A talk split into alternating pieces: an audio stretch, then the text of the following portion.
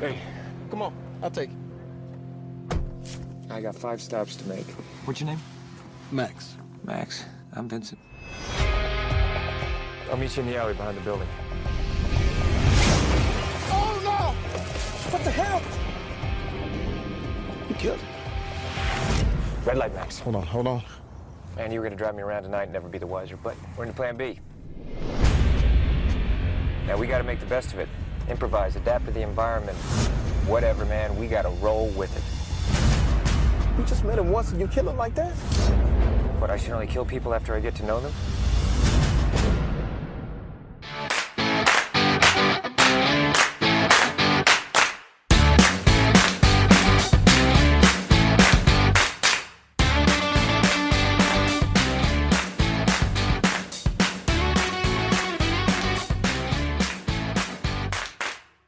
Bienvenidos a otro episodio de Dos Caras del Cine, una conversación, un mate y una película. Mi nombre es Amilcar Rebollo. Y mi nombre es Carlos Fliger. Y hoy vamos a hablar de una excelente película, Colateral. C- En inglés es peludo pronunciarlo. Sí, está complicado. Está complicado. Del año 2004, conocida como Colateral, Lugar y Tiempo Equivocados. Qué buen nombre. Em, sí, creo que es uno... Coño, no lo podían dejar colateral. Pero es lo bueno de las traducciones. que Si vos querés aprender un idioma, ves el título y vos ves una sola palabra, pero son seis en el otro idioma. Es, es genial. Bueno, antes de empezar a hablar de la película, recordarles que nos sigan en todas las plataformas como YouTube, darle ahí suscribirse al canal. Si nos está escuchando por Spotify, Apple Podcast, Google Podcast, darle ahí seguir a nuestro querido podcast. Y también en Instagram, como Dos Caras del Cine, arroba Dos Caras del Cine, nos das tu follow. Eh, Colateral 2004. Comienzo antes de dar la sinopsis. Sí. ¿Te gustó? Me gustó mucho. Te gustó mucho, mucho. ¿La Mucho. viste en el cine? La alquilé. La alquilaste en el Sí, cine. Tú la- alquilas muchas películas. Sí, es que fue una época, em, creo que más o menos por eh, esa etapa de, de mi vida, que alquilábamos muchas películas con mi hermano. Eh, Ah. em, em, si no era con mi hermano, era con mi familia, pero siempre era domingos o fines de semana, para generalizar un poco, que alquilábamos y hacíamos maratón de películas. Bueno, bueno. Y esta recuerdo haberla visto con mi hermano. ¿En serio? Sí. Bueno, tendrías como 64 años. Yo Sí, creo era que- chico, sí.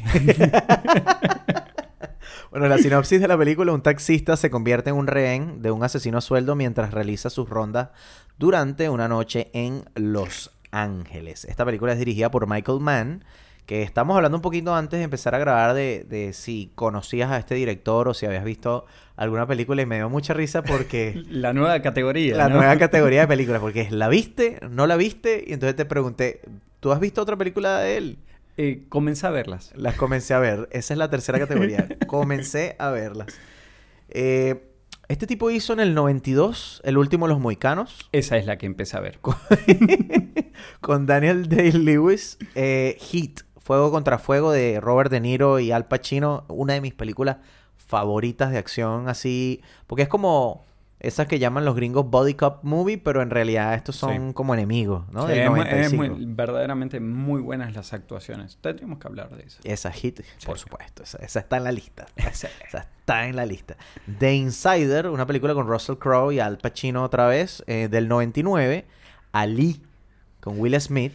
¿La viste, Will No. Smith? ¿No? La empezaste No, la vi. no, no, no, ni siquiera. Fue un, ay, tengo que verla. Está en la otra categoría. Tengo que verla. Muy buena, muy buena actuación de Will Smith en ese año 2001. Estaba, yo creo que en lo más alto de su carrera. Sí. O sea, estaba empezando a ser una superestrella. Acababa de sacar o iba a sacar Los Hombres de Negro. Mm. Ali fue un, un buen papel. Él se lo tomó súper, súper en serio. Sé que había entrenado para esa Sí. película. Vio muchos videos, de hecho, de, de Ali para poder eh, Sí. encarnar el personaje. No, buenísima. Y Enemigo Público en 2009, otra de las películas, así como yo, yo agarré como la lista de las más conocidas. Claro. Enemigo de- público también. Mann. eh. Sí. Eh, el papel de Johnny Depp ahí es muy bueno. buena, también. buena. Sí. Michael Mann, para mí, de verdad, uno de los, yo diría como todo el mundo tiene que si a Scorsese, a Tarantino, a Nolan. Michael Mann está en mi lista de directores De que yo sigo. Sí, sí. Lo que pasa es que de- después de, de un tiempo como que le bajó y empezó que si solo a producir o qué sé yo. Claro. Pero si tú ves esta película colateral y de repente la puedes comparar con Hit, Fuego contra Fuego, notas muchas simili- similitudes. De hecho, él hizo también Miami Vice, la que es con Jamie Foxx. Sí. No es demasiado buena, todo lo que tú no, quieras. No, no, pero no es demasiado buena. No. Coincidimos. Pero lo que quiero decir es el estilo. El Sí, estilo del sí, sí, director es este, es estas parejas que, que están durante la película, bueno, Sí. evolucionando su arco de, de personaje. Esta película es escrita por Stuart Beatty y protagonizada por Jamie Foxx, donde su personaje es Max, el taxista. Eh, Tom Cruise, que es el asesino a sueldo, que se llama Vincent. Buen nombre, Vincent. Para un asesino a sueldo, Sí, buen, buen nombre. Porque yo, yo asumo que es como un nombre ficticio, ¿sabes? Podría como ser, nombre de trabajo, podría como ser, que sí. en vez de ser prostituto y llamarse, no sé, Esmeralda o Galaxia, se- él es asesino a sueldo y se llama se llama Vincent, Claro, ¿sabes? claro, Como sí, que sí. eh, hay un libro así, hola, actores. ¿Cuánto? Charlie Sheen. Claro. Charlie Sheen no se llama Charlie Sheen. claro, por lo menos Nicolas Cage. Ya lo hablamos aquí. Sí. Eh, Eh, ¿Por qué se llama Nicolas Cage? Nicolas Cage, el apellido Cage lo ¿lo agarró de Luke Cage. lo enjaulaban. No, por Luke Cage, un cómic de Marvel de, de- bueno, que estaba de moda en esa época. Sí. Eh, también aparece Jada Pinkett Smith, eh, curiosamente esposa de Will Smith, Sí. con el personaje de Annie. Y me encanta un par de apariciones que había olvidado cuando vi esta película, porque yo la vi hace muchísimo tiempo. Me encanta esta película, la había visto, ponte tú, por lo menos unas cinco veces. Sí. Pero tendría de verdad como unos siete años, ocho años que no, no la había visto. Y cuando la vi, como que recuerdo todo Sí. lo importante, pero se me había olvidado que aparecía Mark Ruffalo Bueno, con un peinado hermoso. Itali Es Italo co- latino. Es como, exacto, eso, eso iba a decir, ¿de dónde viene ese peinado? No Tiene sé. como un candado en la barba, Sí.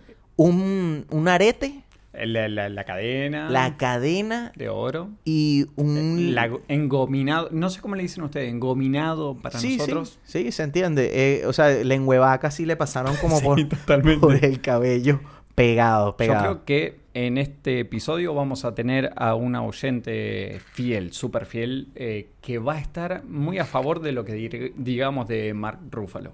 Lo que digamos a favor, en contra no. No, nos va a matar, Uy. creo yo. Así No, que hablemos bien. Sí, Espectacular, sí. Mark Ruffalo, espectacular, espectacular. Sí. Eh, también aparece, y, y ahí en ese peo de latino, Javier Bardem. Una escena pequeñita, todo lo que tú quieras, como mexicano Javier Bardem. Que yo pensé, me había olvidado que era Javier Bardem. Claro. Yo me había olvidado de eso. Totalmente. Y cuando escuchás el acento, yo dije, bueno, va, va a hablar como un gallego. No, tiene, tiene buen Sí. acento eh, Mete, me- mexicanote. mete- la coba, como decimos en Sí, Venezuela. sí, Uno, sí, uno puede pasar como que sabe que es español, pero, pero me da risa porque es como Mark Ruffalo antes de ser Mark Ruffalo, eh, Javier Bardem antes de ser Javier Bardem. Aquí en la estrella era Tom Cruise. está tan, también en el inicio. Eso iba a decir, una aparición pero de segundos del propio transportador Jason Statham. Está bien, el, el transportador, ¿qué hace? Le da, le transporta el maletín. Pero, ¿sabes qué? Ese sí lo había olvidado por completo. Yo ni, ni me acordaba. Es muy chistoso. es esa- que esa ahí me recagó porque yo estaba pensando, cuando estaba haciendo el punto del plan B de, Sí, sí, de la categoría, dije, en el papel de Vincent, eh, eh, Jason Statham. Bien. Empecé a verla, puta. La- oh, recorcholis, dije. Claro. No puede ser, ¿cómo me estafaron? Me no, creo que hayas, de no eso. creo que hayas dicho recorcholi. Sí, viene de Argentina. Bueno, por último quería nombrar a alguien que no protagoniza, sino un personaje secundario, pero se llama Peter Berg. Peter Berg es el compañero de Mark Ruffalo, el otro Sí. detective de la policía de Los Ángeles. Y lo nombro porque él actualmente eh, se desempeña más como director. Sí. Y tiene un par de películas que me encantan que, no quería dejar pasar por debajo, que se llama The Lone Survivor, que es el sobreviviente con Mark Wahlberg. Sí. Eh, Deepwater Horizon, que es cuando se quemó esta, esta cuestión petrolera en medio del océano Ah, sí. con Mark Wahlberg Sí. también. Y para completar la trilogía de Mark Wahlberg con Peter Berg estaba Patriots Day, que es los días de los patriotas, que tiene que ver con el atentado en Boston. Sí. Muy buena trilogía. Él como director, buenísimo. Se me ha olvidado que ese Sí. tipo eh, actuaba siquiera. Sí. Y bueno, esta película del 2008, 2004, perdón. eh, se ve jovencito, Peter Berg. Bueno, en realidad todos, todos, todos, se ven súper jóvenes. La música es hecha por James Newton Howard. Eh, yo decía, coño, esta música me suena. No sé, él tiene como. Como cosas de, de, o sea, no sé, me sonó como muy familiar y me puse a investigar de este caballero y participó en el departamento de música, por ejemplo, de Dark Knight, Batman Begins, pero también de Soy Leyenda, King Kong, fue compositor, Sherlock Gnomes, pero por lo menos me quedé loco que él participó en Piratas del Caribe. Salud. Gra- Gracias por el estornudo. Sé que Sí. todos dijeron salud. Eh, el estornudo más eh, atravesado de la historia. Eh, Esta película tuvo un presupuesto de 65 millones de dólares y una ganancia estimada de 220. Así que Podemos decir que es la película que mayor diferencia tiene eh, en ganancias. sí, sí. Hasta tiene- el momento de lo de que las que hemos hablando. visto. Sí, Sí. sí, totalmente. Eh, me gustó. Voy a empezar a hablar de la película. Sí, no, te iba a preguntar, Dime, eh, dime. en tu caso, ¿vos dónde la viste? ¿Viste en el cine? Mi papá la alquiló. Mi papá la alquiló. Fue como. Yo creo que yo la vi. Tendría. pf, ¿Qué? Como unos 13, 14 años. Quizás Sí. un poquito más. Y fue una película que me voló la tapa de los sesos. Porque de por sí. No sé, que si lo más violento que yo había visto era Power Rangers. Y esta película. A mí me sorprendió mucho por la frialdad de Tom Cruise como asesino en serie. Fue una de esas eh, películas tipo. O sea, como que te muestra la realidad de un asesinato. Sí. ¿Sabes que generalmente en películas como Arma Mortal o las de Arnold Schwarzenegger, Bueno. como que los asesinatos o las disparar es como hay muchas balas, pero Sí. es como que no le pegan ninguna. Yo y si le pegan los tipos ¡ah! Sí, ah", pero esta era como más cruda. Ahí discrepo un poco. A ver, a ver. Porque para mí no es un asesino en serie. Es un asesino a sueldo, que es totalmente Tienes, distinto. tienes toda la razón, me Gracias, parece mal. Tienes sé. toda la Sí. razón. Viva Argentina. Retractate. y toma el mate. Apro- aprovecha que dije que tienes la razón en este episodio. Sí, sí, sí, sí. De- esto queda grabado, ¿eh? Coño, es su madre. Eh, bueno, la película, desde que está en los créditos, ya empieza. Eso me gustó, porque cuando están iniciando los créditos ya se escucha un avión aterrizando, Los pasos. los neumáticos del avión Eh, sí, en el asfalto, tocando. los pasos, sonido como de, de aeropuerto, porque al final Te es ponen- de aeropuerto. te van poniendo en escena sin una sola imagen. Y me gusta eso porque es como que ya, estamos en la acción. O sea, no es como un arco de personaje demasiado fuerte. De hecho, durante los primeros dos minutos de la película hay un ruido como muy fuerte, además de todo esto. Y todo se, se cierra y me encanta cuando Max, el personaje de Jamie Foxx, se mete en el taxi y cierra la puerta. Se elimina como todo el Todo ruido. el ruido. ¡Puc! Y me encantó eso porque fue un contraste muy fuerte durante dos minutos escuchando ruido, ruido, Sí. ruido, ruido. Que probablemente, yo voy a hacer aquí un análisis muy personal, pero es como que esto es Los Ángeles, un desastre. Sí. De hecho, más adelante mencionan 17 millones de personas, y personas. nadie se conoce. Bueno, Sí. 17 millones en ese momento, ahorita son más de 30, qué sé yo.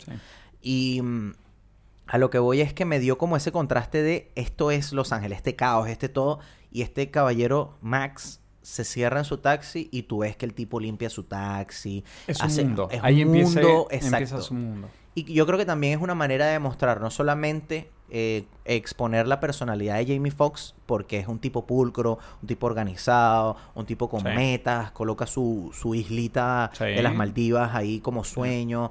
Y, y en ese momento aparecen como varias carreras que él hizo en esos minutitos de, de inicio de la película, dándote a demostrar que él se aguanta mierdas en el día de gente peleando, gente que ni le habla, Sí. gente que es pana de repente, hasta que se monta el personaje de Annie, de Jada Pinkett Smith, Sí. eh, en el taxi, y ahí es donde empiezas a conocerlo ya personalmente. que se empieza a involucrar eh, en muy poco tiempo con un comentario bastante sencillo Claro. de ver qué ruta tomar para eh, ahorrar tiempo. Claro, Porque eh, Annie eh, medio como que le empieza a marcar por dónde tiene que ir, Claro. algo que hacemos todos, sobre todo yo que me ubico fácilmente en la ciudad. Por no decir que me pierdo Hasta con saliendo. Waze. Sí, sí, me pierdo con Waze.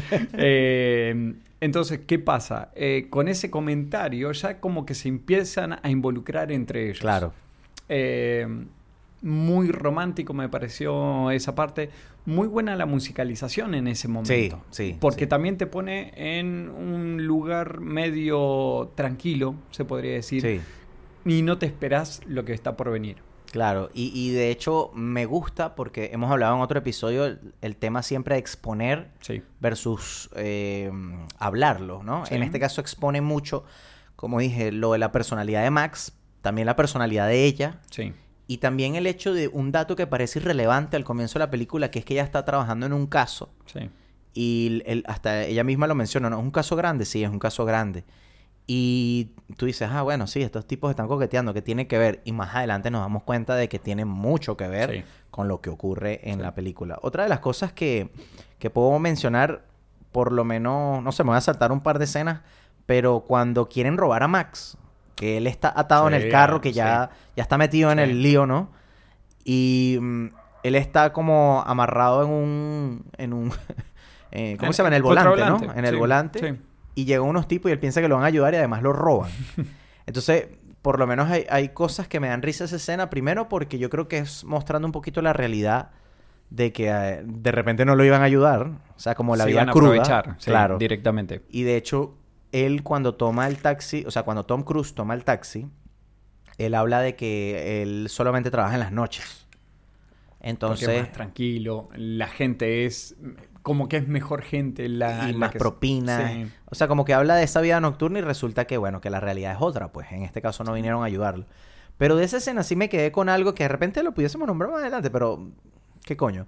Eh, en esa escena justamente vienen cuatro tipos al taxi y finalmente terminan, siendo dos. dos. Y yo como que... Y, y ya ¿y los otros dos qué? ¿Se fueron con las ¿Siguieron esferas del dragón? Sí, Sí. o sea, pero eran como la misma banda. Entonces esa parte no, no la entendí. Pero ridiculeces, pues. Bueno, eh, creo que es la categoría. no, sí. No. Nos adelantamos un poquito. Claro, claro. Eh, ¿Qué te gustó específicamente esta película cuando la viste? Eh, creo que hubo dos cuestiones. Una, la música. Siempre creo que termino eligiendo. ¿Te, te gustan las películas con buena música, Eh, no? que- no solamente que la música sea buena, sino que coincida con los tiempos. Claro. ¿sí? Eh, puedo nombrar otras películas que las canciones que utilizan no son de la época y eso ya me molesta, me, me irrita un poco. Mm, Por ejemplo, Mulan Rouge, que no la, esa fue, la comencé a ver y quedó, porque ya me fastidiaba que eh, tomaran eh, temas modernos en una época que no era. Claro. Me fastidia eso. Perdón, pero me Eres, eres un purista. Sí. De sí, hecho, sí. mantengamos los tiempos. ¿sí? Le- si esta canción se hizo en 1980, úsala hasta el 90, si querés. Bueno, por lo menos curioso que digas eso porque usan unas canciones muy, muy de los 90, un par de canciones, o sea, finales Sí. de los 90. Pero eh, fíjate también que utilizan como, eh, dependiendo dónde está Max o Max y Vincent, eh, lo que hacen es colocar temas respecto a la tribu urbana con la que se rodean. Claro, claro. Y eso también está muy bien hecho. De hecho, al principio, él hace como que él está en una gasolinera Sí, eh, mexicana. y él habla español mal, pero ajá. Sí, feo, feo. Y, y la música que se escucha Sí, efectivamente es como de, de los barrios mexicanos ahí de Los En Ángeles. cambio, está con Annie y pone una música más tranquila, los clásicos del soul, cosas por estilo. Claro. Eh, eh, eso está muy bueno. Y lo otro es, es cierta parte de la fotografía. A pesar de que transcurre todo de noche, eh, el ver la ciudad, los movimientos de la ciudad, eh, ese contraste que hay, porque vos estás esperando una ciudad casi vacía y no lo está. Eh, eso me, me llamó bastante la atención en esa película. Claro, a mí me gustó eso que mencionas porque me hizo pensar en esta ocasión, no la vez que la vi por primera vez, pero en esta ocasión me hizo pensar mucho en, en Taxi Driver, ¿sabes? Sí. En Taxi Driver. Y Taxi Driver es como te, como te muestran Nueva York de Sí. noche. En Sí, este caso, como un taxista igual. Sí. No es lo mismo la película, sé que es totalmente distinto, pero lo que me refiero es que me hizo recordar eso porque en este caso yo creo que una de las cosas que hizo el director fue tratar de mostrar lo más ge- genuina a, a Los Ángeles, pues. Totalmente. Eh, ya quizás para finalizar un poquito el intro, yo quería mencionar algo, no sé qué pienses, pero yo siento que más allá de una película de acción o drama o esto, yo creo que es una película que tiene mucha reflexión sobre la vida, porque hay una temática que la trae Vincent, el personaje de Tom Cruise a lo largo de la, de la película, que habla mucho de que si el universo, que si las cosas pasan por del destino, Sí. o que si Tiene una todo está escrito. psicológica, Exacto. Hay- un análisis psicológico bastante importante, sobre todo el que le hace Max a Vincent en un momento que eh, Va, en varios momentos de la película eh, hacen esos comentarios de si vos estás haciendo esto porque tuviste una infancia que... Claro. No, pero una de las cosas que me gustó fue cuando él habla de, por ejemplo, eh, cuando matan al primer tipo, que le cae encima al taxi de Max, Sí. él se vuelve loco. Entonces ya Vincent como que maquina todo y dice, coño, bueno, lo tengo que tener este tipo conmigo, qué Sí. sé yo. Y entonces, entre las cosas que él que él hace, eh, eh, le dice algo así como que, coño, no sé cuántas miles de personas murieron en Ruanda en un Sí. amanecer y, Sí. y ¿qué? ¿Te metiste en la Amnistía Internacional? ¿Te metiste en Cruz Roja o, o alguna cuestión en Greenpeace? No. Y te estás volviendo loco por un tipo. Por uno solo. Y entonces él dice, bueno, pero es que yo no conocía a ningún tipo de Ruanda. Yo, Tampoco conoces al gordo que está Sí. en la maleta del auto. Entonces es como, eh, no sé, me dejó esa frase, me dejó un poquito como para reflexionar, porque es como, de repente podemos ser hipócritas. O sea, creo que la, la- la intención de esa escena, Es que para mí es una cuestión de qué tan involucrado estás. claro, Porque, por ejemplo, Ruanda, no estamos involucrados. Tenemos todo un océano de diferencia. Claro. Eh, y en cambio acá te cayó arriba del de, de tu techo.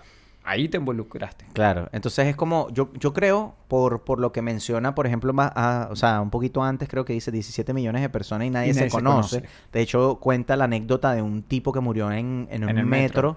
y a las 6 horas fue que vieron que estaba muerto, porque nadie se le atrevió a acercarse o qué sé yo. X.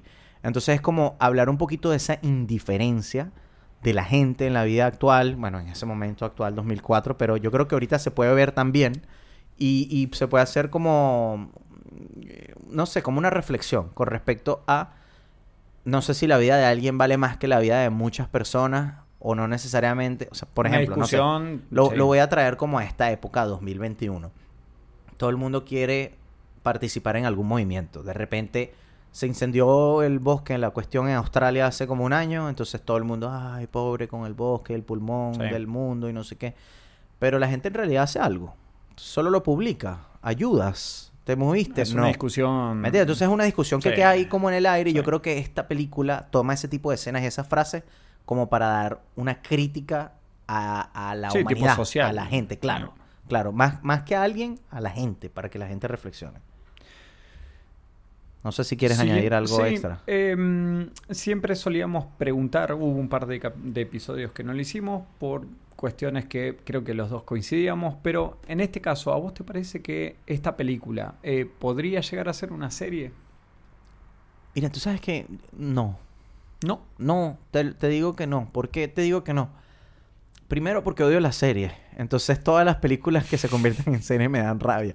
Lo que pasa es que ahorita tengo un odio con las series, tengo que admitirlo. No estoy... Qué feo no estoy odiar. sí, odio, odio. Odio puro así del más horrible, así. Qué hater. Hater, hater total. Así yo escribía, no series, hashtag no series.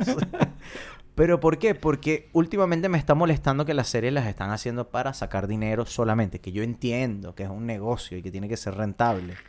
Pero siento que de repente hacen las series para que haya una segunda, tercera, quinta temporada. Entonces pierde como el sentido de la serie. Creo que siempre he puesto de ejemplo el mismo. Prison Break. Después de la primera temporada ya se escaparon. Ya es Prison Break.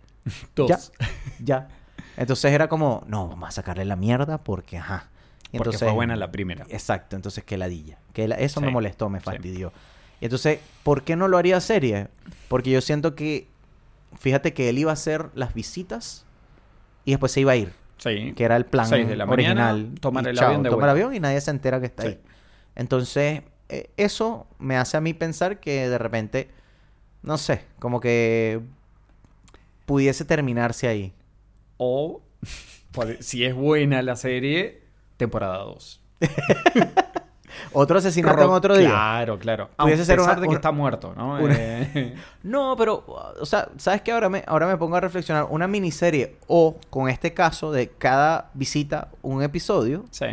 o que cada temporada tenga un caso distinto. En este caso iba a matar a cinco personas por X razón y en la segunda temporada mataría a otras personas.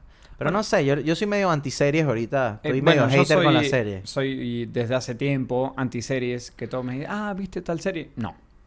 Primero porque no... Bueno, no importa. El tema de las plataformas. Yo no soy muy amante de las plataformas, pero no importa. Eh, y todo va hacia las series. Pero en este caso yo eh, ahí coincido con lo que vos decís. El tema de un asesinato, un episodio. Uno o dos episodios. Claro. Al estilo 24. Ok, ok. Eh, que era más o menos así. Sí, pero sin el, haciéndolo bien. Eh, de nada. y lo extendería Ok, ok. un poco con el tema de las investigaciones. Porque la investigación medio como que me dio la sensación como que estaba muy a las apuradas. Lo que pasa es que también, yo, yo sé que yo no pensé era lo, lo mismo. importante. No, no, no, no tanto por eso, sino porque sé que no era lo importante, pero yo pensé igual que tú. Tú tú te refieres a la investigación policial, sí, sí, sí, sí, eso. sí, sí. Porque todo ocurre en una noche. Entonces Pero- no puede ser tan apurado. De repente, eh, si Mark Ruffalo no hubiese sido tan intenso, se hubiese acostado a dormir y se despierta el día siguiente y no se entera nada, ¿me entiendes? E ir justo a la casa del primer eh, asesinado. Claro. De la Yo primera creo que fue... víctima. Sí, sí, perdón. Qué- qué bruto, bruto, bruto. Eh, pero sí pasa eso. Eh, me, pasa, me, me pasó eso la segunda vez que la vi, que era, y, pero tan rápido descubren todo, quién era el asesino. Claro. No pasa nunca. No pasa nunca. Pero creo que Pasa en las películas. Sí, Pasa en TNT. creo que podría llegar a ser eh, una, una cuestión así. Yo, yo voy a siempre apostar por lo mismo. Si una película se puede convertir en una miniserie que tiene inicio y fin, ahí sí voy a apostar bien por la serie. Si no, cero. Porque es que, o sea, ¿qué tanto le puede sacar el jugo a, a una cuestión? ¿Me entiendes? Sí. Y bueno, Tengo, tengo, no, tengo una, una escena que mm, quería hablar contigo de qué pensabas. Hay un momento donde mm, creo que ellos están a punto de ir, no me acuerdo si es al club donde busca los datos Sí. o al club donde está el chino que ocurre la escena de Sí. acción como más fuerte o el clímax como tal de la película. Pero es un momento donde él detiene el taxi y pasan dos lobos y todo se queda en silencio. Y es una es un momento muy en mi opinión quizás metafórico, quizás el director Sí. quiso decir algo ahí porque de hecho los dos se quedan viendo los lobos como algo reflexionaron. Entonces, Sí. ¿qué, qué- quería saber primero qué piensas tú de esa escena si te viene algo a la mente. eh, yo te juro que frené en la misma parte. Ok, ok. Intenté buscarle algo, algún significado. ok. Y no, mm, No te encontré nada. mucho. Más que nada yo pensaba por el lado que los dos son medio solitarios, Ok. astutos en su forma. Pero intenté algo más y no... Te juro que frené directamente. Frené la película, volví un poquito para atrás, volví a verla y buscaba, ¿no? El... ¿Qué, qué quiere decir? ¿Qué quiere Búscate en decir Google y que qué son dos lobos pasando. Enfrente del taxi de Max. claro. Soñé con dos lobos. Sí. Más No, o menos. Yo, yo, o sea, lo que yo analizo de eso, y, y, eh, netamente personal, Ángeles. Sí, raro, raro. Bueno, no sé, las veces que yo he ido a Los Ángeles 45, eh, nunca me he encontrado con unos lobos más allá de los que están en el teatro chino entregando papelitos. No, eh, no, lo que iba a decir era justamente, yo esa escena lo que pensé, obviamente que son ellos dos, porque creo que eso es obvio, ¿no? Una, una analogía con ellos dos. Pero en este caso, por lo menos para mí, hay una. O sea, esta película para mí el protagonista es sin duda alguna Max, Jamie Sí, Foxx. sí. Porque es el personaje que tiene un arco de personaje. Porque Vincent, a pesar de todo, él es El un asesino, asesino. a sueldo Sí. desde el comienzo hasta el final. Pero este Max comienza como retraído, qué sé yo, y termina siendo, bueno, Un héroe. un héroe, exacto. Entonces, para mí, es un poquito de eh, cómo, por ejemplo, en este caso, pasan esos dos lobos y es como que son ellos dos y cómo, por lo menos en este caso, evoluciona Max, que en ese momento, porque ya estamos casi al final, en el último tercio de la película, eh, ya deja de ser una oveja, o sea, por así decirlo. Y ahora él está en una posición donde ya él quizás está reaccionando. Sí. La vida le está re- dando reacción con Vincent y con todo lo que había ocurrido Es que antes. lo está golpeando fuerte. Exacto. Entonces, para mí, ya ese momento es como que ya. Aquí Jamie Foxx o Max se convierte en algo más. ¿Me entiendes? Pero esa es como mi, mi tu inter- pensar, mi interpretación. Claro. Eh, perdón que yo interpreté algo súper básico y no le di tanta vuelta por culpa de Google. que no me dio la respuesta. bueno, con esto yo creo que podemos terminar Sí. eh, nuestro Ike preanálisis y nos, nos lanzamos otra media hora y vamos a regresar con las categorías. Escena favorita. Escena favorita de la película, escena que, que te encante. ¿Escena o escenas? Mira, tengo cuatro. Cuatro escenas. Sí. Primera. eh, está Jamie Foxx, o sea, Max, y está Javier Bardem haciendo el papel de, de Félix. Lindo nombre también para... Y, y raro, ves, a, ves a Javier Bardem y yo no veo un Félix. O sea, no le veo cara de Félix. Bruno. Bruno, Bruno muy, muy portugués. Sí, bueno, está al lado de España. Eh, mm, Félix, Félix.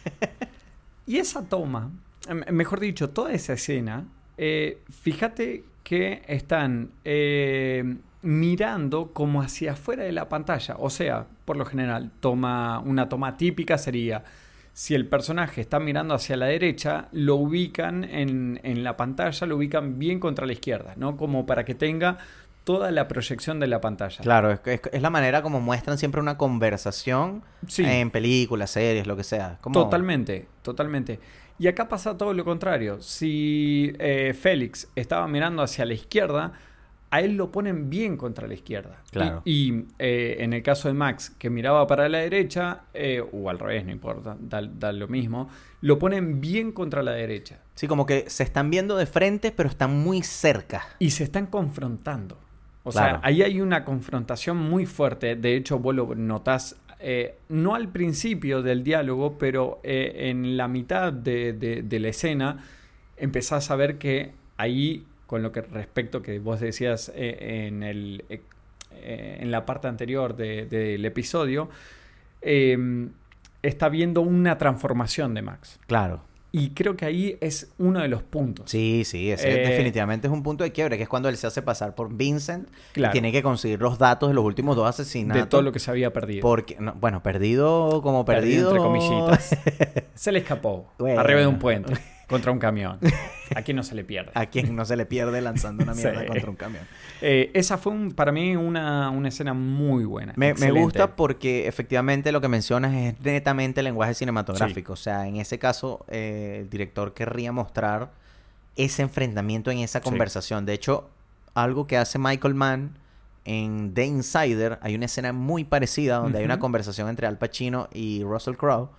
Y es una escena muy parecida. Y, y creo que hace, creo que hace lo mismo, que es Sí. enfrentarlos Sí. y ponerlos bien cerca para que en este caso la cámara ayude a la situación, a la tensión Sí, que hay dentro de la escena como tal. Pues. Ese desafío que están generando entre los dos eh, es fuerte. Es Es, fuerte. fuerte. Y me gusta porque me hace pensar en una, una escena que yo tomé y es de verdad una estupidez, pero el, sabes que el primer asesinato cae Sí. el tipo encima del taxi. El segundo es una pequeña toma de un tipo en un edificio que es como un ejecutivo, no, no sabemos qué es porque nunca le vemos la cara.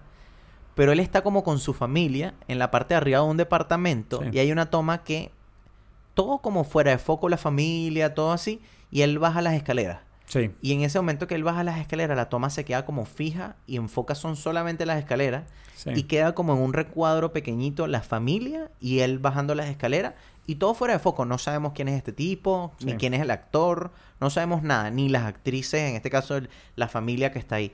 Y esa escena me gustó por, precisamente por lo mismo, por el yo siento que lo que muestra es eh, en este caso que hay una persona detrás de, de, de esta persona asesinada que tiene una familia, Sí. que tiene casa, que tiene, o sea, ¿me entiendes? Y es como para Hay tratar- toda una vida atrás. Exacto. Y, y como la película habla mucho del destino y de estas cosas, yo creo que, que quieren mencionar de que cualquier muerte le puede afectar a cualquier persona, Sí. ¿me entiendes? En este Sí. caso, a la familia entera. Hay una familia detrás de ellos. Entonces, no sé, fue ese pequeño movimiento de cámara, ese pequeño como queda la toma. Sí. No sé, me gustó, me gustó. Y creo que habla exactamente de lo mismo y es una escena que quería mencionar. Es breve, Sí. mm, dura 30 segundos si acaso. Creo que es una de las películas de, de todas las que hemos hablado. Creo que es una de las películas que más utiliza estos recursos Sí, eh, en la parte visual, ¿no? Contar sin otra cosa. Eh, o sea, no hay diálogo, no tenés demasiado, Claro. pero eh, es ese detalle extra Claro. que tenés eh, en el medio de la película, ¿no? sí, no, ese es mérito total de, Sí, de- en del este director. del director. Sí. Claro. Eh, segunda, persecución dentro del tren.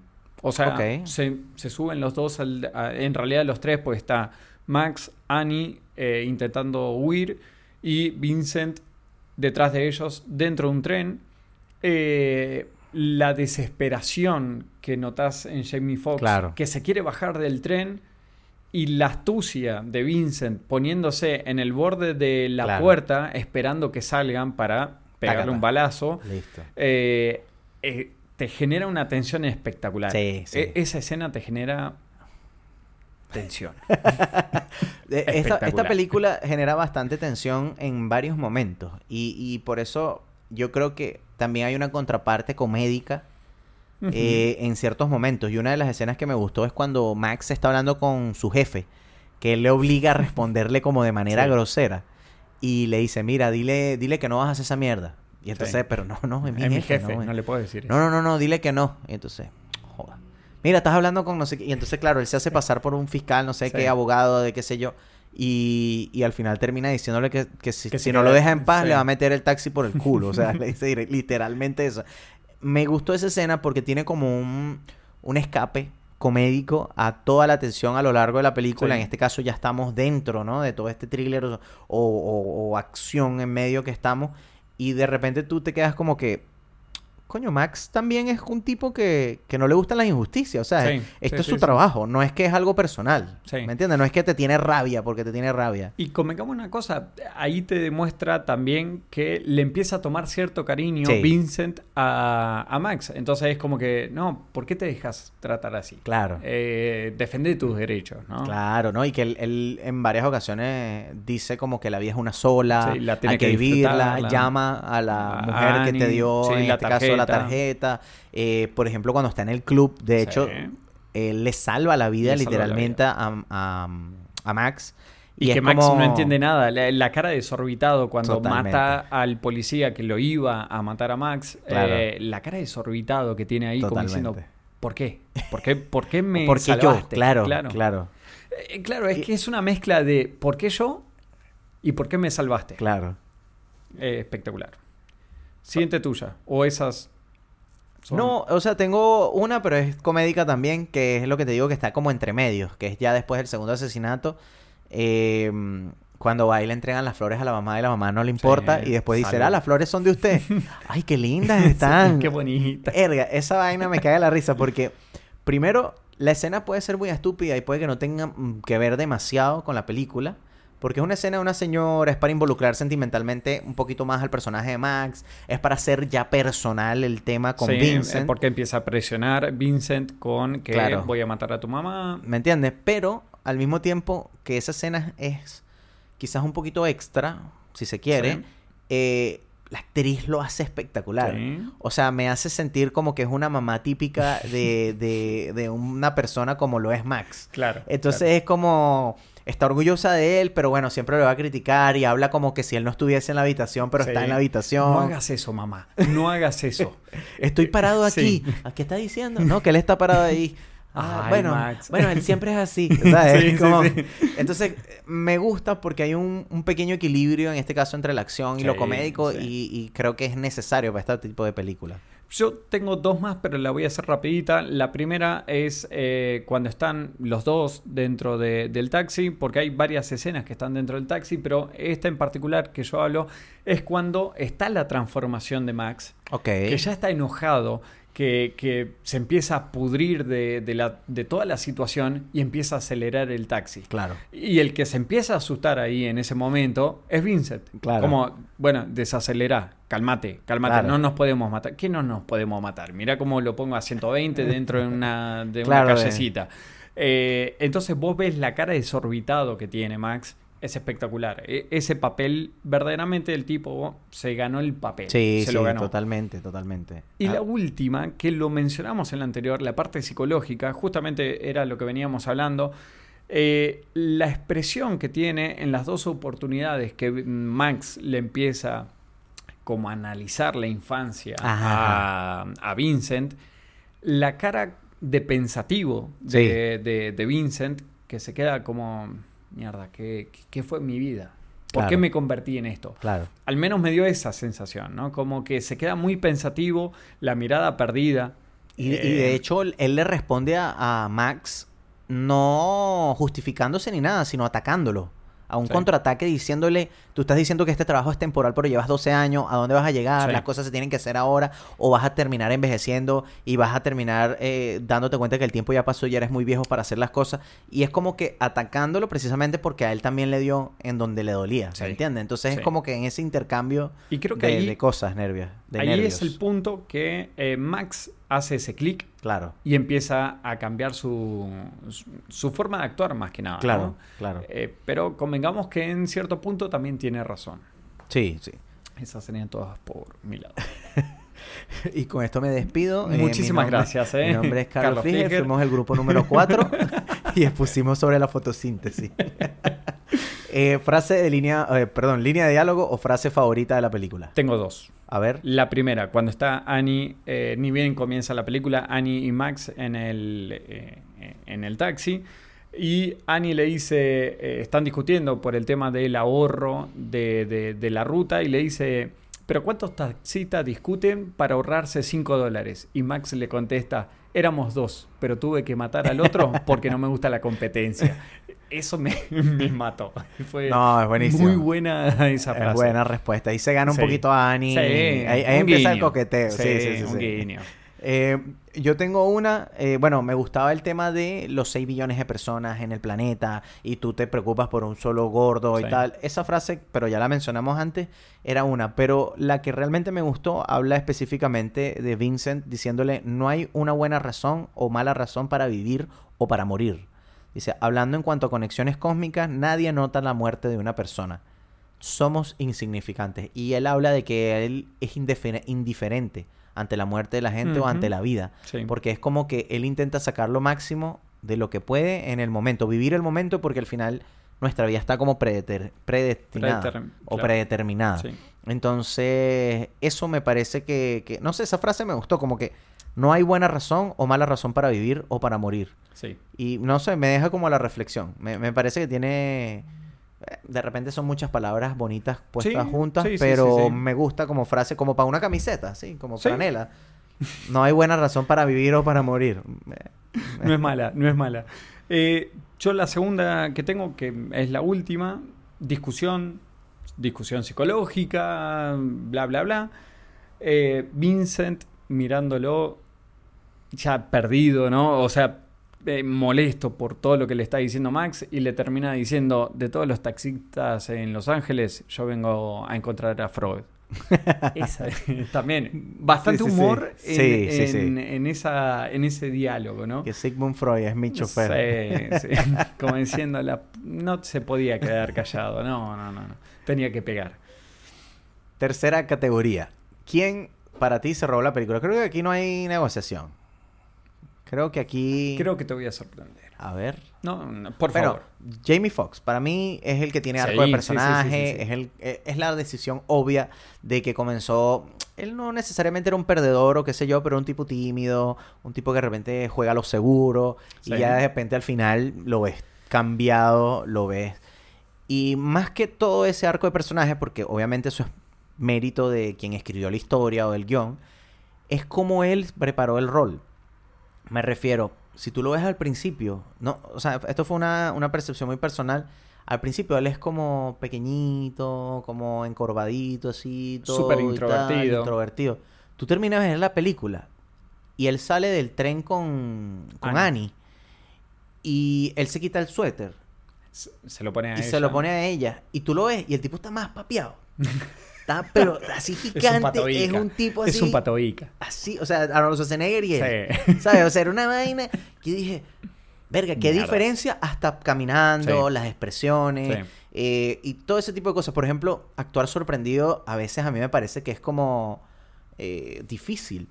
Y él hay como tres o cuatro escenas cuando cae Sí. el tipo encima del taxi, cuando mata, por ejemplo, al, al del jazz, que esa escena me encanta por la tensión Sí. que hay dentro de la escena. Me recordó mucho a Bastardo sin Gloria, la, la escena debajo del subterráneo, Sí, que, que hay un sí. momento así, las mesas, todo. Sí. Bueno, Y me gusta como él cuando termina de asesinar al tipo dice, lo, lo, lo manipulaste, jugaste con Sí. él, qué sé yo. Porque igual lo ibas a matar.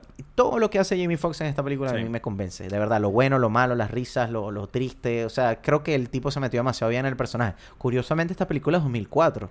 Y él en el Ujú. 2004 hizo Rey y gana la película, gana el Oscar a Mejor Actor. Ah, mejor actor. Entonces, coño, creo que estaba en su... Sí, Sí, creo que estaba en su mejor momento, sin duda alguna. Sí. Eh, para mi caso, eh, yo no me, no me quedé con ningún personaje. A ver. Sí, eh, sino que más bien me quedé con la estética de la película. Eh, porque vos lo que vas notando es el agotamiento físico que van teniendo. Claro. Porque convengamos que arranca a, mm, Sí, una- sí, la noche temprano y termina en la madrugada. Y vos empezás a notar, sobre todo lo notás mucho en eh, Vincent, las ojeras, el cansancio, Claro. eh, y lo ves a eso. Entonces, es- te lo hace parecer muy real, ¿no? Eh, incluso ellos empiezan a pensar distinto de- desde cómo comienza al final. Eso está muy bien hecho. No sé si dárselo al director o a la gente de maquillaje o algo por el estilo. Eh, pero creo que van, para mí, van más para ese lado. Me gusta, me gusta eso que mencionas porque es clave y, y, y- y añado un poquitito más porque siempre damos como por sentado el hecho de que Tom Cruise es que sí, el de Misiones bueno, Imposibles, sí, sí, sí, el que el salva a todo el bueno, mundo. el que todo lo que tú quieras. Sí. Pero el tipo tiene un o El- sea, el es papel un que hace, actor bueno, sí. o sea, es un actor bueno. Acá de repente te molesta un poquito a la vista porque tú estás acostumbrado a verlo de una forma y lo ves con ese pelo blanco, con esas cosas. Muy bien, a ver, está muy bien caracterizado Claro, también. claro. Eh, pero lo ves y es como raro. ¿Me entiendes? De repente, pero tú ves cómo actúa, más allá de cómo se ve, sí. Y tú dices, no, este tipo es un Es bueno. actorazo. Es un actorazo. De hecho, bueno, eh, vos sos un fanático de Misión Imposible. Oh, por supuesto. ¿Quién no? Yo, ¿Quién no? yo. ¿Quién no? ¿Qué es lo que me pasa? Todos somos fanáticos. No, yo no. ¿Qué es lo que me pasa? Ethan Hunt. Perdón, continúa. Ahí lo que, lo que me genera es, yo lo veo y es Misión Imposible. Siempre. Y verlo en ese papel verdaderamente me saca un poco de, de foco Claro. y vos decís, es buen actor. Claro. Es buen actor. Eh, me, me pasa con varios actores que vos decís, oh, mierda, va a actuar igual, de la misma forma. Y no, el tipo este hace esa vuelta de rosca Claro. a esa actuación. Siguiente. Ya. Siguiente categoría, casting plan B. ¿Qué tenemos de casting Tenemos plan B? bastante acá. Mira, yo, yo te, voy a, te voy a comenzar con algo medio nacional yo. Yo te voy a comenzar. Sí, señor. En el personaje de Vincent, Sí, a un amado y querido Edgar Ramírez. Edgar Ramírez, muy bien. mamita de mi vida, como Vincent, espectacular. Me lo imagino con el cabello blanco, con una barba espectacular como la que ¿Y el tiene inglés? Vincent. Un, un inglés Uy, latino o un inglés... Mira, me da lo mismo, porque él puede Mientras llegar a ese alcance, pero él, como Vincent, por favor, yo entiendo lo shut que up estás and haciendo. take my money. shut up and take my fucking money. Yo entiendo lo que estás haciendo. Cuatro eh, capítulos seguidos ganando Ricardo Darín. Ganando. ganando lejos. Y vos ahora te- no te querés quedar atrás y me pones un Mira, yo- Ramírez. Vamos a colocar una encuesta. A ver, no, A sé, ver. no es mala. ¿Oíste? Desafío, desafío. Y vamos a ver hacia dónde agarra la encuesta. Si Ricardo Darín o Edgar Ramírez. La divinura y espectacularidad de Edgar Ramírez. No es mala, No, pero fuera, mala. fuera de toda joda, a mí me parece que haría un papelazo. Él hace un papel muy corto en la supremacía Bourne, como Sí. uno de los asesinos. Y mm, de repente tú lo ves ahí, es más joven, Sí. pero como la actitud que él tiene a lo largo de, de la película, Sí. me va, me va con este, con este personaje. Eh, en mi caso, vos lo nombraste, el compañero de Mark Ruffalo, que eh, el personaje era Peter Berg, pero el personaje era Richard Whitner. Sí. Yo a él lo cambiaría. Ok. Y también lo nombraste, un Ethan Hawke. Coño, Ethan Hawke. Yo creo que... Me, me, me hiciste recordar como policía de mm, esta película con Denzel. eh, Sí, eh, día de Training entrenamiento. Day, Training Day. Por Dios, muy, muy Está en la lista, buena, está en la muy lista. buena. Eh, continuamos. Y acá vamos a perder. ¿Te acuerdas que te mencioné nuestra oyente número uno? Uy, A- no. Acá sí, la perdimos. Acá la perdimos. Me encanta el papel. Carlos. Carlos hizo que la perdiera. Carlos. Carlos. El papel que hace Mark Ruffalo es espectacular. No lo podemos negar. Pero, a ver, decime esto. Denzel Washington. No. En ese papel. No. Porque no quieres perder al oyente. No, sino que Denzel Washington es demasiado top para ese personaje que es perfectamente secundario. No ¿Qué sé si es tan secundario. Es secundario. Más secundario es Peter Berg. Sí, es más secundario. Es terciario. pero. Casi pero, universitario. pero no, no, no. Eh, Denzel Washington. ¿Cuántas películas tú has visto con Denzel Washington como personaje secundario? Cuando no lo conocían. En 1814, cuando no había nacido. O sea, ese tipo tiene demasiada energía para ser un personaje secundario como ese. Así que no estoy de acuerdo y quédate con nosotros, por favor. sí, por favor. Viva Moni. Mark Ruffalo. Sí. Eh, mm, personaje de Annie. Interpretado por Jada Smith. Eh, Chanel Monae. ¿Cuál es ella? Ella es la, una, uno de los personajes de figuras ocultas o mentes ocultas, algo por el estilo, que son las tres mujeres que eh, tres mujeres de color que eh, trabajan eh, para la NASA. Ah, ya, ya. Ella es la más jovencita de las tres. Eh, no recuerdo ahora otras películas, pero eh, es un personaje que, eh, perdón, es una persona, Chanel, es cantante también, actriz, productora, eh, tiene una carrera bastante larga, eh, sobre todo como actriz, y creo que le iría muy bien a ese papel. Creo Mira. que le iría muy bien. Mire, fíjate que es una persona, si se quiere, un poquito, o sea, desconocidos somos nosotros, pero, Sí, sí, sí, sí, pero eh, no No- es tan... por ahí no es un top. Claro, creo que ella estuvo nominada a un premio de la, de la academia. Ella participó en Moonlight. Bueno. Participó. No es la, o sea, la hija del protagonista, la mamá Bueno, del protagonista, eh, apareció. eh, ganó el Oscar, de hecho. Sí, señor. eh, mejor película. Eh, pero el papel que hace, por ejemplo, en figuras ocultas es espectacular. Mira, te tengo un casting plan B que extra. A ver, yo tengo el último también, ¿eh? En el Pero- personaje de Vigo, de, ahí Sí. ya lo dije. En el personaje de Vincent, Vigo Mortensen. Ah, sí, Un no Viggo estaría Mort- un mal, Viggo No Mortensen. estaría mal. Con la Oh, bandera de San el- Lorenzo, el glorioso cuervo. Eh, sí. No, no, sin San Lorenzo, sin nada de eso. Pero siento que él tiene una figura imponente cuando está la cámara sobre él. Sí. Y yo creo que él sabe La mirada que actuar. tiene. Sí, sí, sí, Sí. Yo me lo imagino a él y se le ve como cierto cierta experiencia en su figura sí. como para decir este tipo tiene tiempo haciendo esto y de repente eh, podría pasar como un Vincent No estaría el mal. último Vincent que yo tenía, porque es que todos los Vincent son buenos, por, pero eh, Matt, El- Matt Mikkelsen. Matt Mikkelsen. ¿Sabes quién es Matt Mikkelsen? Sí, pero decímelo vos, porque yo ya lo sé, pero para el público. Él, eh, Sobre todo para el público. Sí. Es este actor que, de hecho, estuvo nominado ahorita en una película que se llama Another Round. No sé si sabes. Él hizo Hannibal. ¿no? Sí, Sí, ya está. Hannibal. Sí, En. Hannibal él hizo la serie. Claro, él. Matt Mikkelsen. él estuvo en Star Wars, iba a decir, pero tú vi que, ajá. ¿Cuál de Star Bueno, Wars? sí, sí, sí. Última. Perdón, me mataste con esa. Eh, última. El papel de Pedrosa, que es el policía eh, más viejo, eh, que en realidad él pertenecía al FBI, si mal no sí, recuerdo. el ¿no? FBI, el FBI. Eh, Que es un personaje medio famoso, o sea, el actor. Sí, es Bruce. perdón, estamos trabados. Bruce Sí. McGill. Ok. Eh, es un personaje por ahí por el nombre, nadie sabe quién es. Claro. Ve la cara. Ah, mira. ah, este. claro. Este, el- tipo es un jefe de Sí. policía porque Bueno, de hecho, siempre papel de policía. ¿no? Claro. Creo que no lo vi en otra cosa. Acá tengo dos personajes. Ay, perdón, dos actores. El primero, Kevin Costner. sí. Ok, te la compro. Porque también tiene una cuestión de eh, mm, jefe de policía.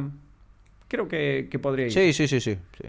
El segundo, Ricardo Darín. no lo puedo dejar afuera. Pero ¿cómo lo vas a entra- colocar entra- tan secundario? Es que, Además le ojo. disparan porque es un imbécil. Sí, pero no muere.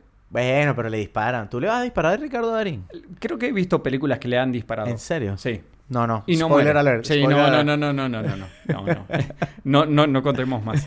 Eh, para los que nos están escuchando, si pueden nombrar alguna película de Ricardo Darín que le disparan, estaríamos perfectos. Eh, y por favor voten eh, hashtag Ricardo Darín. Hashtag sí. Edgar Ramírez Divino. Mira, pasemos a. Yo creo que mi favorita de las categorías, que es cosas quisquillosas de la película, críticas No. con respeto. No, o. sí. No, sí. Sí. No, sí. Está bien. Vin Diesel, está bien. Está bien. Rápido y furioso, está bien, pues.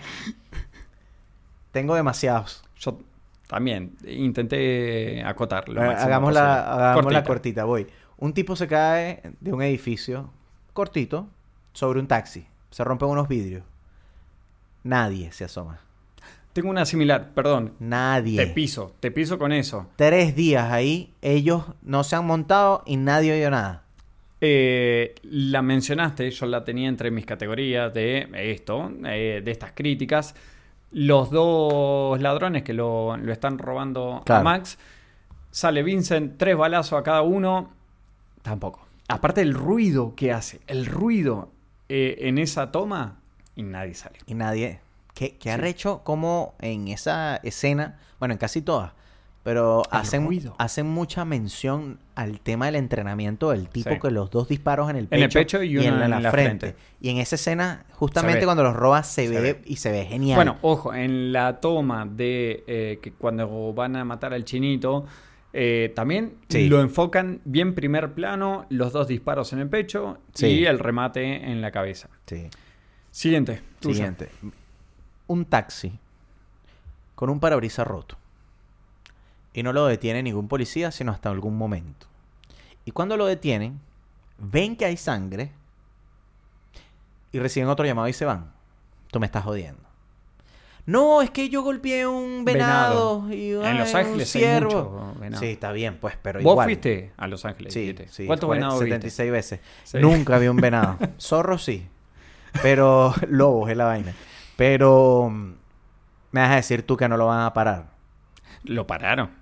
Me vas a decir tú que no le van a quitar esa vaina. Aparte justo que están por abrir eh, el maletero o baúl, como Y además, o sea, es como que Max tiene un policía al lado que, ok, le puede disparar y todo lo que tú quieras. Y está amenazado, está como ren.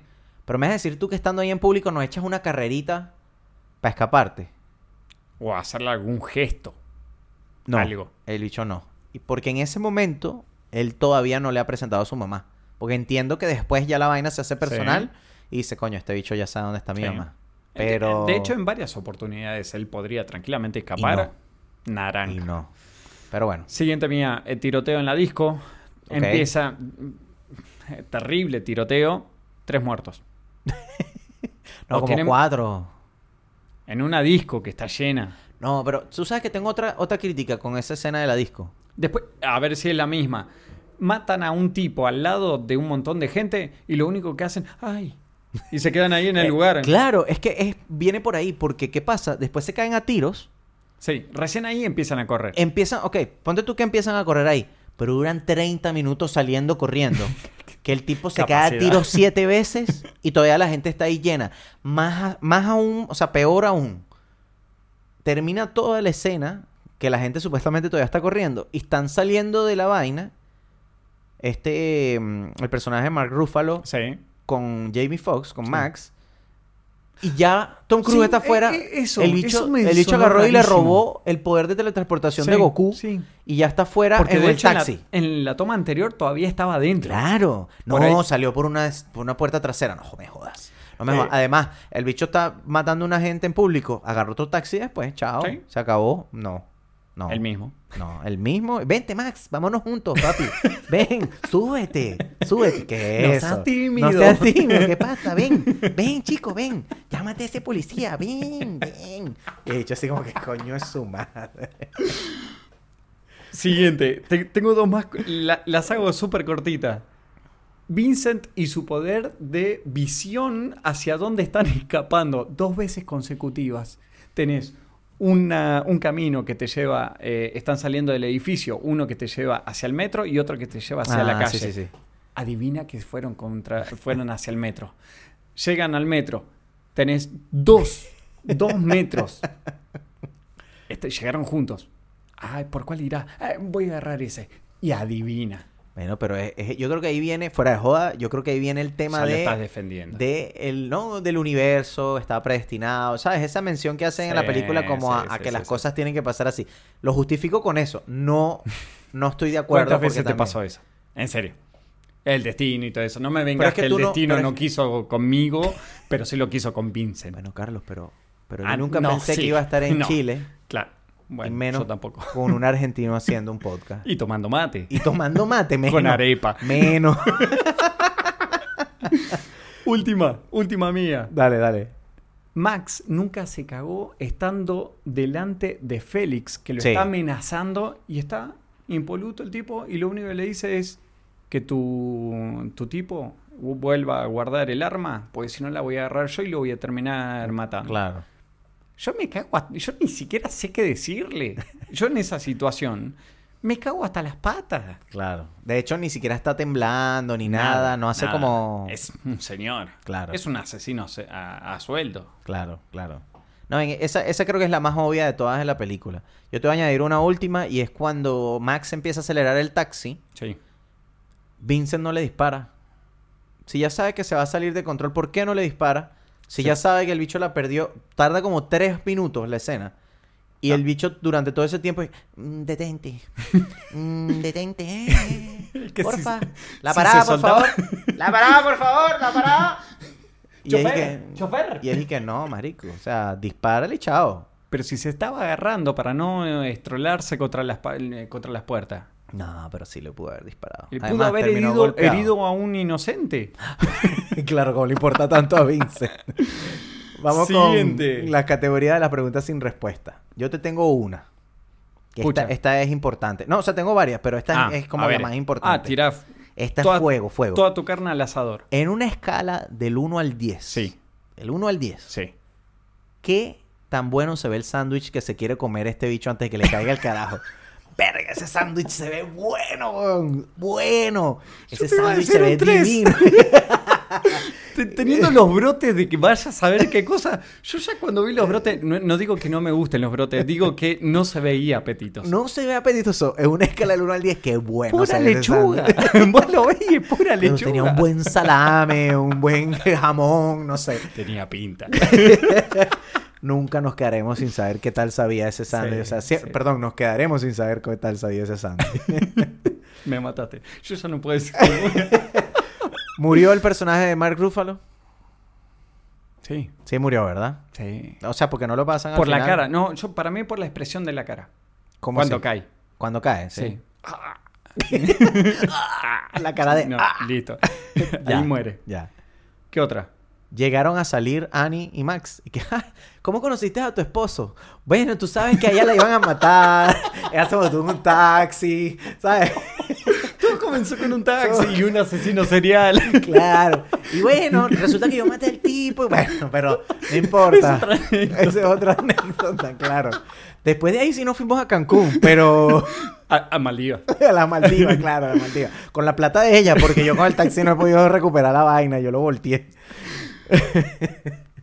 ¿Se habrá curado la madre de Max? ¿Cómo evolucionó la enfermedad de la madre de Max? Oye, buena, buena es que pregunta. vos sos muy superficial. No, tú ahí te lanzaste a un hueco. Sí, sí. Eh, Es que estaba deprimido anoche cuando veía la película con le- la botella de vino tomando Claro. directamente eh, de... Iba a decir una palabra que no se puede decir acá En Chile, claro, sí. claro, claro. Eh, segunda. A ver. Al Max, al Max, te lo digo en argentino, al Max, eh, ¿le habrán hecho pagar el taxi?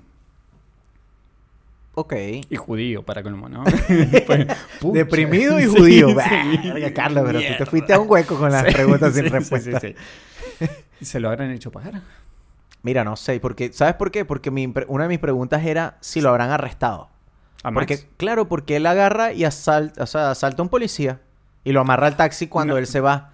Para ese diálogo también me resultó mucho- muy gracioso. A ver, Cuando le, lo, lo esposa al policía, cuando lo quiere arrestar Claro. el policía Max, Max se da la vuelta, lo agarra el policía y lo, lo esposa contra el auto, que está a punto de explotar. dicho gracias. Max. Sí, y le dice, por favor llamen a la policía que eh, voy a estar en tal lugar porque hay un claro, asesino. claro. Está hablando con un policía. ¿Cómo llamen al policía, a la policía? Ya está hablando con uno. Claro, pero es que ese policía acaba de ver que había un cadáver en la maleta del auto de él, pues. Eh, Tú sabes que esa escena me gusta porque en esa escena hay una... mm, O sea, como que se dan la vuelta Y tienen un diálogo cómico ahí porque dice, qué bonito te quedó, como que le dice Vincent. Y él, y qué? ¿No te pusiste el cinturón de seguridad? Le dice Max. Y entonces Vincent se arrecha y agarra no sé qué coño y le cae a golpes así como, "Coño tu madre, coño tu madre, coño tu madre". Pero lo hace, lo hace como una forma como. ¿Por qué hiciste eso? Y después se va porque llega la policía. Pero me dio mucha risa esa escena. Annie ganó el juicio, habiendo perdido tantos testigos porque de hecho matan a cuatro. Claro. Sí quedó viva solo ella. De hecho. Y ella es la, la que iba Era la, la fiscal, ¿no? fiscal, o sea, no sé si se llama fiscal, pero la el que... Me imagino que el... Iba a acusar. Exacto. A, a- en este caso al ¿Lo otro habrá tipo. ganado? Buena pregunta, buena pregunta. Ahora yo te hago la última pregunta. A ver. ¿Le creyeron la historia a Max o no? Porque mataron al único policía, que era Mark Ruffalo. Sí. Entonces, ¿le creyeron la historia o no le creyeron la historia a El Max? tema es que tampoco sabemos si lo agarraron. Acordate, tu pregunta anterior fue: ¿lo arrestan a Max? Claro. Si lo hubiesen arrestado, ¿lo hubiesen creído? Habría que ver. Para mí, Colateral habría que ver las. ¿Eh? Colateral 2, 2022. Uy, ¿cómo no lo pensamos? che, Con el, espíritu, con el espíritu de Vincent matando otros espíritus. en un taxi del cielo. Bueno, pero ahí lo podemos meter a Edgar Ramírez. Hermoso. Divino. Gracias. Ya votaste por la gente. Viva Edgar Ramírez. Muchas sí, gracias. pero como policía está Ricardo Darín. No, Edgar Ramírez gana. Gana porque está más lo divino. terminé de matar. bueno, creo que es un momento especial. Vamos a un corte. Y vamos Y a regresar con, sí, con un poquito de glamour. Sí, un sí. poquito de... Vamos a ponernos nuestros trajes. Por favor.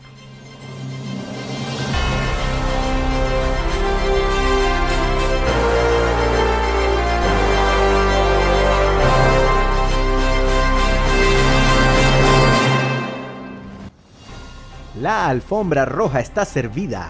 La 97 séptima entrega de los premios de Dos Caras del Cine están aquí para todos ustedes. Mi nombre es Amilcar Rebollo. Y mi nombre es Carlos Fliger, con todo el glamour encima. ¿Quién ganará hoy?